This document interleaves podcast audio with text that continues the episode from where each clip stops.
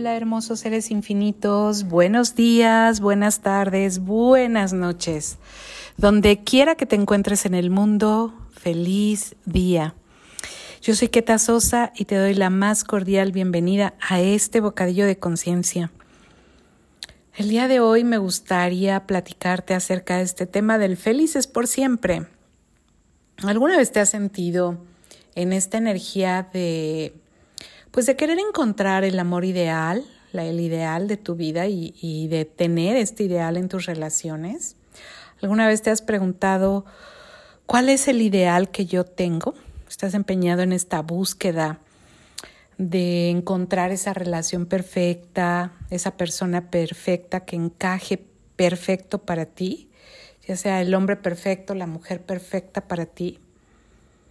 ¿Te has preguntado cuánta energía se requiere para encontrar eso y, eso que hemos llamado el alma gemela, ¿no? Que muchas veces se define como esa persona idéntica a ti, que bueno, a mí me parece que tal vez el alma gemela puede ser eh, idéntica, pero tal vez eh, puede ser aburrido, ¿no? Tal vez, no sé, tal vez no te complemente como te puede complementar una persona que es muy diferente de ti, que te reta a salirte de las cajas justo de estas definiciones.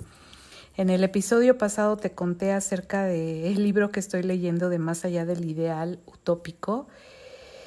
Y verdaderamente es un libro que te deja pensando, o a mí me ha dejado pensando, y seguramente si lo lees te dejará a ti también, pensando en cuántas definiciones te has comprado cuántos ideales tienes y por cuántos ideales has vivido esforzándote durante toda tu vida para tener, por ejemplo, la familia ideal perfecta, el matrimonio perfecto, la relación perfecta, para ser tú mismo la persona ideal para tu pareja o buscando que tu pareja lo sea para ti.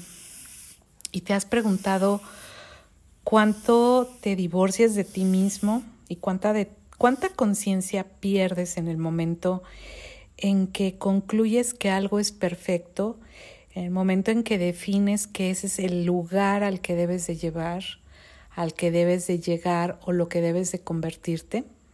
¿Te has preguntado cuánta energía inviertes y cuánto te divorcias de ti para crear ese escenario ideal, esa relación ideal, esa persona ideal, esa búsqueda ideal no existe.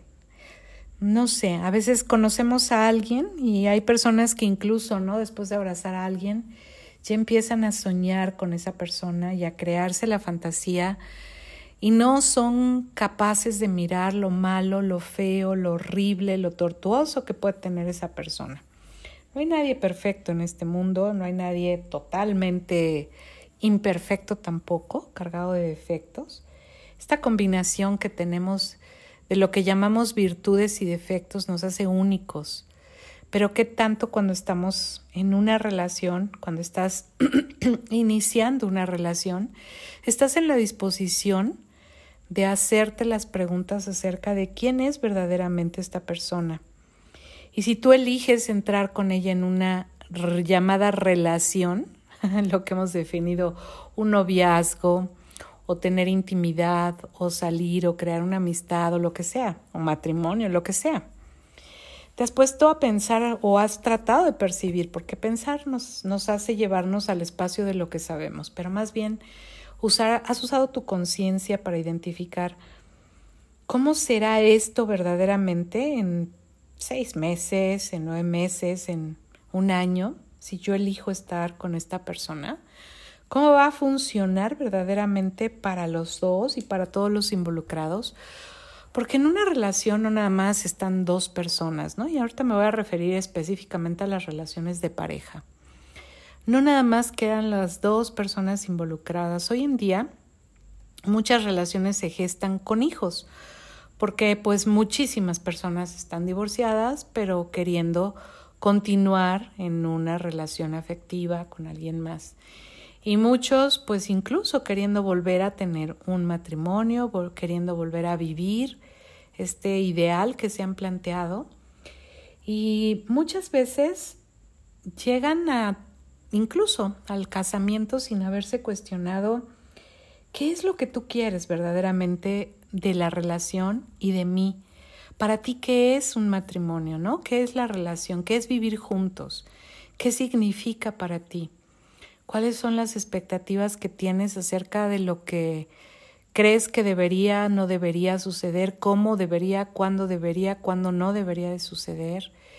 Y si tuviéramos el valor a veces de explorar estas cosas, muy probablemente nos ahorraríamos muchos malos momentos, seguramente no llegaríamos ni al registro civil ni al altar, porque seríamos tal vez mucho más conscientes de darnos cuenta cómo idealizamos y a veces no queremos ver esa parte eh, fea, difícil, horrorosa y darnos cuenta cuando nosotros tampoco no vamos a poder cumplir con lo que la otra persona quiere o necesita, ¿no? Lo que está buscando de una relación. Entonces, ¿cuánto es para ti una invitación en este momento la relación que tengas a preguntarte, ¿qué estoy buscando yo? ¿Qué está buscando él o ella, no? Según estés, ¿qué estamos buscando en esta relación? Y verdaderamente quien estoy siendo alcanza para lo que la otra persona quiere, para lo que expande a su mundo, su vida, su realidad.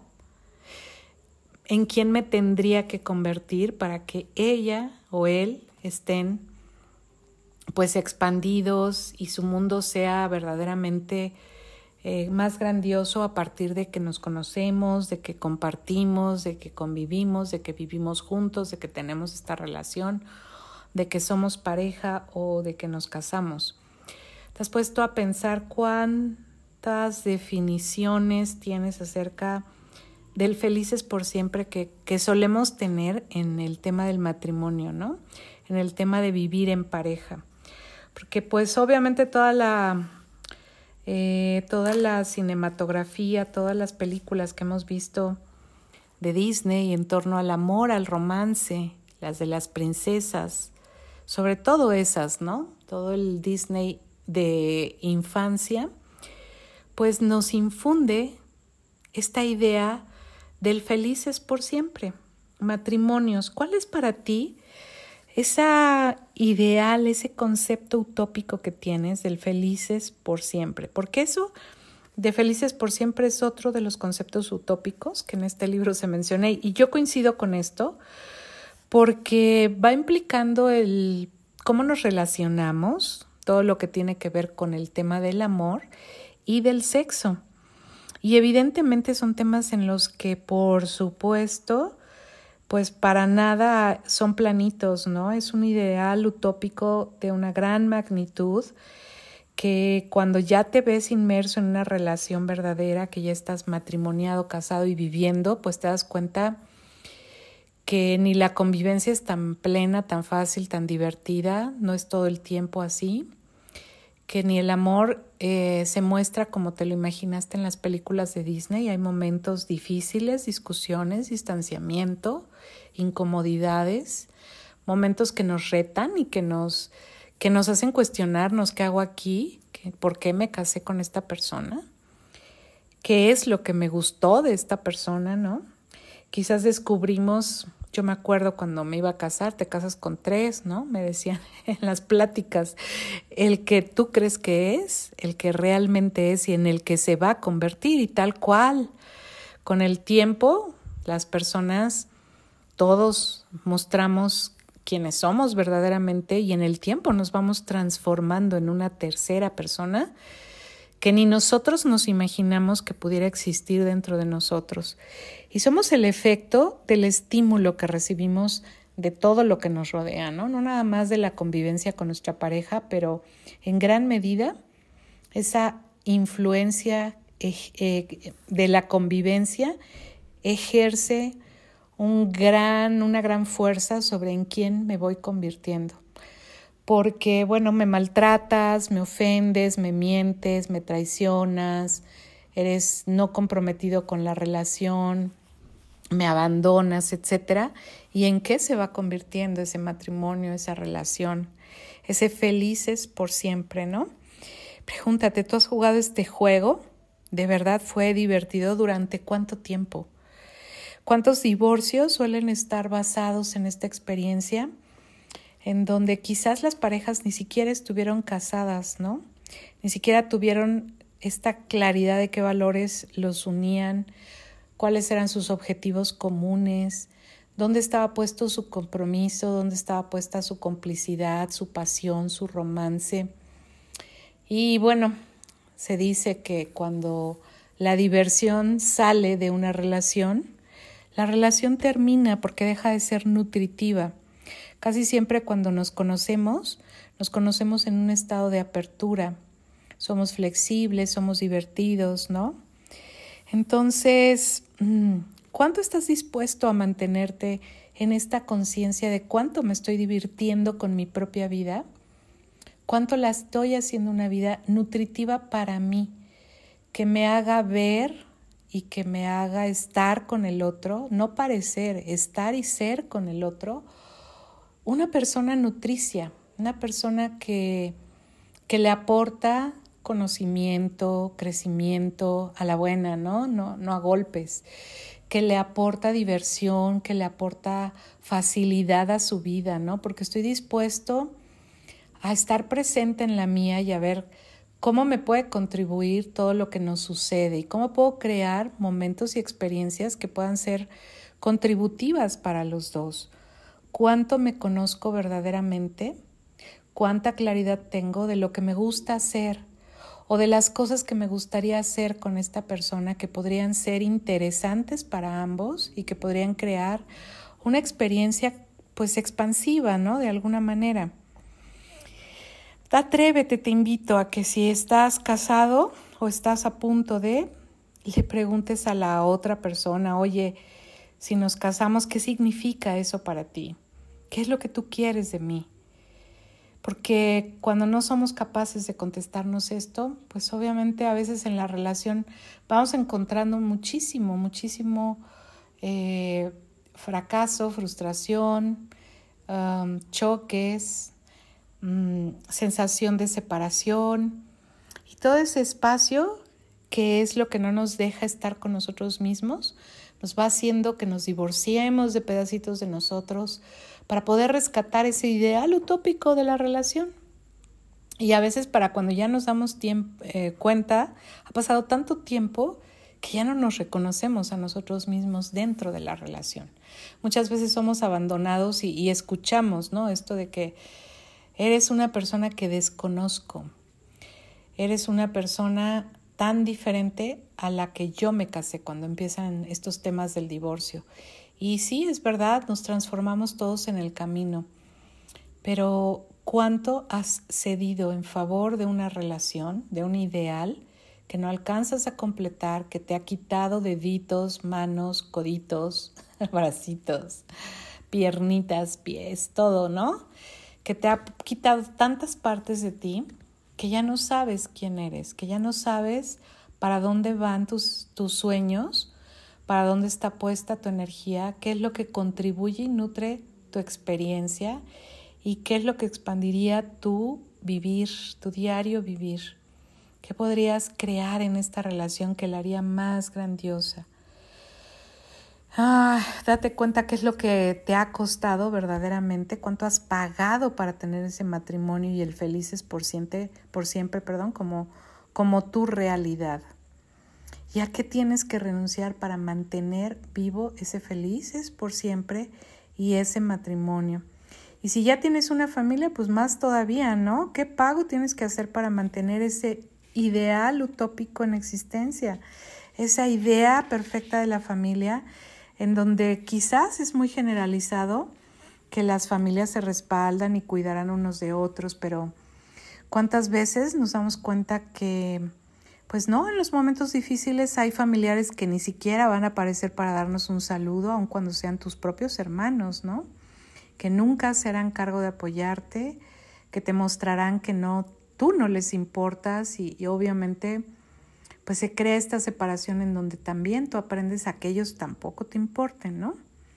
Entonces, date cuenta qué es lo que no estás permitiendo en tu vida, porque no quieres perder a tu familia, qué es lo que no te permites para ti, porque no quieres perder a tu familia. ¿Qué estás defendiendo y sosteniendo para que tu familia exista? Y bueno, por ahora me gustaría dejarlo hasta aquí, dejarte con esta reflexión. ¿De verdad estás viviendo el felices por siempre? ¿Estás buscando esta idealización del matrimonio, del noviazgo, de la relación, de la persona perfecta que encaje en tu vida? ¿Cuántos juicios, cuántos puntos de vista estás defendiendo o estás evitando que mantienen la separación de ti contigo y de ti con lo que podrías estar recibiendo de esas personas que pueden ser nutritivas por su trato, por su amabilidad, por su gentileza, por la forma en que te miran a veces, ¿no? Porque a veces hay un respeto que, crea, que crea mucho y que crea espacio para infinitas posibilidades. Así que, ¿qué más es posible? No te divorcies de ti, no te pierdas por un ideal utópico. Busca cuál es el ideal que estoy teniendo en torno al amor, a las relaciones y al matrimonio. Y ojalá que todas estas preguntas te ayuden a darte cuenta qué más es posible y si yo eligiera verdaderamente, ¿qué sería posible para mí? Y fíjate, este capítulo se cierra con esta pregunta, ¿qué te niegas a perder? Que si lo perdieras, te daría todo de ti. Fuerte, ¿no? bueno, pues yo soy Keta Sosa, te doy las gracias por haberme acompañado en este bocadillo de conciencia y te deseo una excelente semana.